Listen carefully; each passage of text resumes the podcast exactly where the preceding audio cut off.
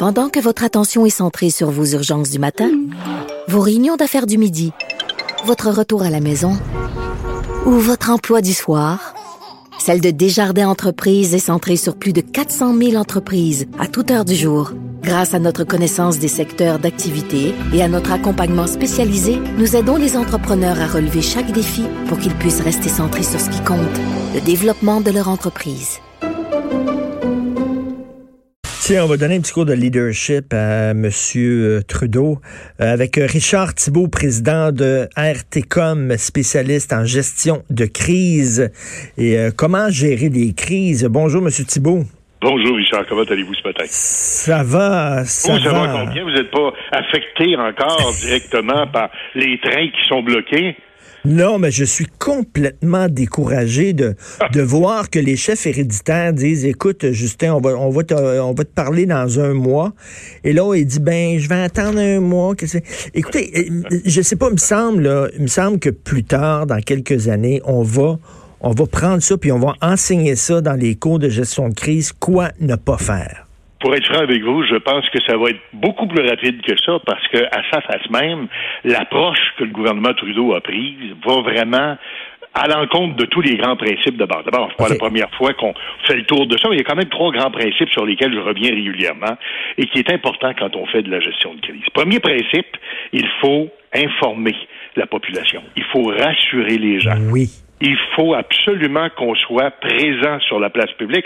Je vous rappelle que ça a pris 12 jours avant que ces gens-là, finalement, euh, montent le bout du nez puis nous expliquent un peu qu'est-ce qui se passe, sans vraiment aller dans les détails, hein, parce que ça demeure très mystérieux. Je comprends qu'on négocie et qu'on négociera pas sur la place publique, mais quand on regarde ce qui se passe, quand on lit les journaux, quand on regarde des bulletins de nouvelles, est-ce qu'on se sent vraiment informé?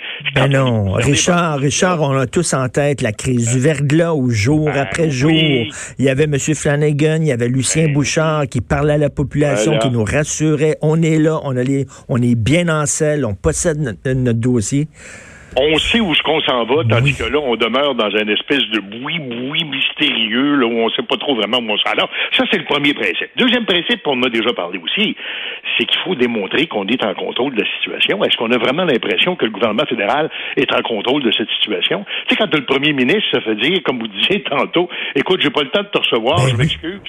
Franchement, là, tu dis ça pas de temps. Alors, c'est une poignée de personnes, hein. Faut dire qu'ils sont pas deux 2 millions, là, sur les, sur les lignes j'ai une poignée de personnes qui comptaient. Je, je, ne veux pas euh, discuter au fond de la valeur de leur cause, mais c'est une poignée de personnes qui ont institué ce mouvement-là qui est en train de compromettre, sinon paralyser, une bonne partie de l'économie canadienne. Alors, un instant, là, tu sais, dire, euh, Et je suis convaincu qu'il y a beaucoup plus de, de, blancs euh, militants pour toutes sortes de causes, que ce soit écolo, contre le colonialisme, etc., que d'Autochtones sur les voies ferrées.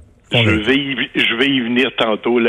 Attendez-moi venir. Je veux terminer ma trilogie de, de, de, de, conditions essentielles. La troisième, c'est qu'il faut s'occuper des victimes. Et à l'heure actuelle, est-ce qu'on a l'impression que notre gouvernement est conscient d'abord de la situation que cette que cette crise-là provoque?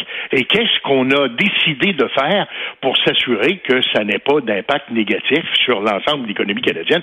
Tout le monde commence à être très préoccupé de ce qui se passe, de ce qui s'en vient, et on a vraiment l'impression qu'il n'y a pas de pilote dans l'avion. Alors donc, non seulement la crise se résorbe pas, mais on n'a pas d'outils, on n'a pas de moyens. C'est ce qui fait qu'à un moment donné, il y a des premiers ministres, dont M. Legault, qui commencent à piaffer d'impatience et qui disent, ben écoute, s'il n'y a pas de pilote dans l'avion, tassez-vous, on va vous en trouver une solution. Ben oui, mais moi, je suis pas un spécialiste en gestion de crise, Richard, mais je, je sais, parce que j'ai regardé West Wing. oui, ah bon, je, sais, je sais, qu'il y, a une chose à faire. Il faut réagir vite, puis il faut, être, il faut être en maîtrise du narratif. Ce qu'on appelle le narratif, c'est toi qui raconte l'histoire, c'est toi qui dis ce qui se passe, c'est pas ton adversaire en face. Alors, intervenir rapidement, on comprend qu'on avait oublié cette ligne-là dans le manuel parce qu'il est très clair qu'après 12 jours, sans savoir vraiment où on s'en va, ça pose un sacré problème. Mais il y a un deuxième élément, vous y avez fait référence, Richard, et je tiens à en parler quand on, réalise qu'au niveau de la cotation, la note qu'on doit donner quant à la gestion de crise, on réalise qu'on est plus proche du zéro que du 10, là, on s'entend là-dessus. Mais il y a un autre élément, effectivement, puis vous avez raison faut se rappeler, vous avez parlé des, des, des, des, des, des, d'Hydro-Québec et de la crise du verglas, mais moi, je vais vous amener un petit peu ailleurs. Rappelez-vous du dossier des carrés rouges. Oui. Rappelez-vous, on en a beaucoup parlé du dossier des carrés jaunes en France. Les hein? gilets jaunes, oui. Les gilets jaunes, vous avez raison, pas les carrés jaunes, les gilets jaunes. C'est deux, il y a un parallèle à faire entre ces deux événements-là, qui est le suivant. Ça a commencé avec une, comment dire, une réclamation qui était relativement facile à cerner. À les carrés rouges, on se mm. rappelle, c'était les frais de scolarité. Mm. Puis finalement, là, l'histoire a enflé, a grossi. Ce mouvement d'étudiants-là a été instrumentalisé par d'autres personnes qui avaient d'autres besoins, d'autres visées, d'autres vues politiques. Et puis là, finalement, c'est devenu euh, la, symphonie des casseroles. Et là, c'était le gouvernement qu'il fallait remplacer. Et là, vous, avez, vous avez, Richard, vous avez parfaitement raison. Parce que je me souviens même, à la toute fin, il y a un gars qui se prenait avec une pancarte, puis c'est écrit sa pancarte, fuck tout.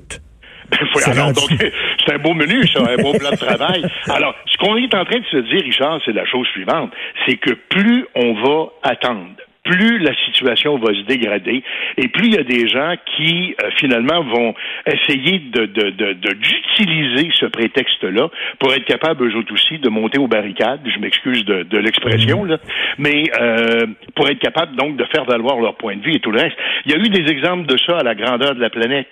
Euh, on a parlé des, des, gilets jaunes, on a parlé de, de, de, à Hong Kong, la crise là sur le projet de loi des extraditions. Ben oui. avec ça. Puis là finalement finalement, ça s'est terminé en, changement de gouvernement.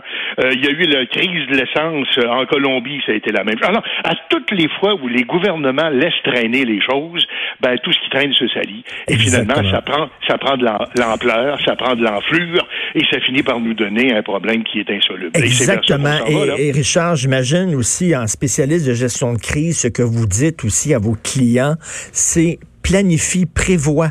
Parce que ça, là, c'était prévisible ce qui se passe. Il savait que le gazoduc passait sur le territoire d'Autochtones. Il savait que ça causerait certains problèmes. À un moment donné, il faut que tu aies un plan B. On dirait qu'ils ont réagi quand, soudainement, le problème s'est présenté à eux. Au risque de me citer moi-même, je dis souvent que la crise la mieux gérée, c'est celle qu'on peut éviter. Et vous avez tellement raison ici. C'était prévisible. On savait que ça s'en est. Évidemment, euh, le gouvernement Trudeau, qui est quand même assez proche des nations autochtones, devait sentir le vent.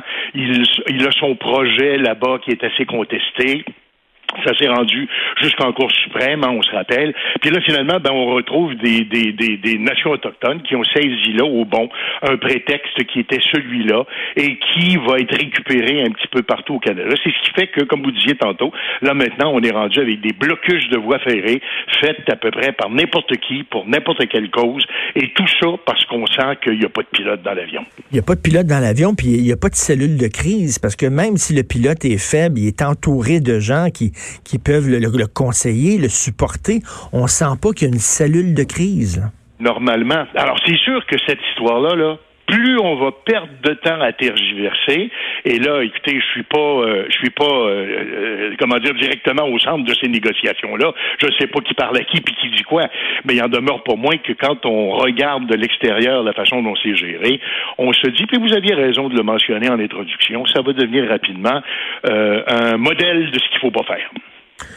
Mais c'est là, c'est parce que là, ça commence vraiment à être grave. Là, on parle de millions de dollars de ah conséquences au point de vue de l'économie, de gens qui perdent leur emploi. On est plus de 1000 personnes qui ont perdu leur emploi, qui sont mises à pied. On parle de manque là bientôt là, de d'aliments, de, de, de nourriture, de produits dans les chaînes d'alimentation.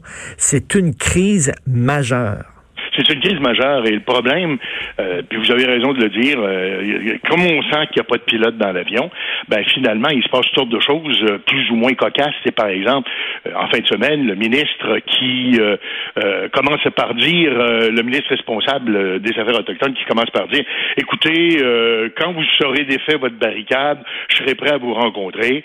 alors, on a lancé une menace, puis finalement, ben, première chose qu'on a vue, c'est qu'il a couru lui-même aux barricades pour rencontrer ces gens-là qui ne voulaient pas le rencontrer. Il a suggéré de, de, tenir une rencontre, évidemment, à l'abri des caméras, parce qu'on va se dire des choses qu'on ne veut pas nécessairement rendre publiques. Et là, le, le, le, son interlocuteur autochtone sur les barricades dit au ministre, ben non, écoute, si ça te fait rien, on va faire ça ici, dehors, comme ça, on va se parler comme ça. Le ministre accepte ça et repart de ça, euh, évidemment, gros gens comme devant. On n'a pas progressé d'un pouce. Et puis. Euh, et, quand, quand, quand tu négocies, il faut que tu te, tu te gardes un joker dans ton jeu. Et ton joker, c'est la menace, euh, brandir l'utilisation de la force. Il faut pas que tu t'en débarrasses. Là. Quand le gouvernement négocie avec les employés du secteur public qui sont en grève, ils disent on va s'asseoir, on va négocier, mais si ça niaise trop, on va avoir une loi spéciale. à un moment donné, il faut tout le temps brandir la menace, mais il l'a pas fait. Il l'a dit dès, dès l'entrée de jeu, il n'y aura pas d'intervention policière. Vous avez tout à fait raison, Richard, mais ce qu'on constate ensemble, dans le fond, le bottom line de cette histoire-là, -là, c'est que ce gouvernement-là n'est pas capable d'inspirer le respect. Oui, ah ben ça, c'est bien dit. C'est exactement ça. Et parce qu'il n'est pas capable d'inspirer le respect, eh bien, on l'amène comme ça, courir les clés de la tante Marie à gauche, à droite, on lui fait faire n'importe quoi, avec comme résultat que euh, le, le, le, le, et le premier ministre d'abord, parce que je vous rappelle que tout le monde se demandait ce qu'il faisait en Afrique et à l'étranger pour promouvoir la candidature, du Canada, alors que le feu était pris ici, ici au Canada. D'ailleurs, il a dû canceller son, son voyage et revenir ici rapidement. Mais on réalise que pas plus le premier ministre que ses ministres sont écoutés, sont respectés, ils sont capables d'imposer un rythme de. C'est beau de dire on placote, on discute, on veut pas brusquer personne, puis je comprends ça. Quand euh, il y a eu la crise d'Oka ici, euh, euh, le gouvernement Bourassa qui était là à l'époque a agi un peu de la même façon. Mais bon, Trudeau est pas dans, dans, dans, les mêmes culottes. C'était un gouvernement minoritaire avec une crise qui est beaucoup plus importante, qui est généralisée et qui est en train de compromettre, comme vous le dites, comme vous le dites, plusieurs pans de l'économie. Ben et là, et là, c'est un père qui est en train de faire son marché chez Provigo avec son fils, puis son fils fait une crise de bacon, voilà. puis il emmerde tout le monde dans l'allée, puis le père le regarde les bras croisés, puis attend que sa crise de bacon soit finie.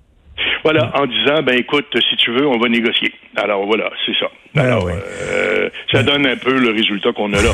Les choses certaines, comme je le dis, faut se rappeler que tantôt, euh, ce gouvernement-là sera jugé sur sa capacité de gérer la crise et au risque de me répéter, je vous rappelle que on n'a pas été informé, on n'a pas été rassuré mm. sur ce qui se passe. On est encore inquiet partout. D'ailleurs, à voir la réaction des premiers ministres provinciaux, on voit très bien que ça commence à chauffer. Deuxièmement, on n'est pas en contrôle de la situation. Et troisièmement, il y a des victimes. On parle de l'économie, mais il y a des victimes. Il va y avoir du chômage, vous l'avez dit. Il y a des victimes à plusieurs égards dans ce dossier-là, et on semble pas s'en préoccuper. Je comprends qu'il faut pas brusquer ces gens-là, faut leur parler tout le reste. Mais là, un instant, il, il commence à y avoir des conséquences importantes, et on a l'impression que ça, ça compte pas pour le gouvernement. Tout à fait. Merci, Richard Thibault. On va mettre ça sur une clé, euh, sur une clé USB, puis on va envoyer ça à Justin Trudeau, votre conversation. Merci, Richard. À très bientôt. Hein. Richard Thibault, président de RTCOM, spécialiste en gestion de crise. Merci.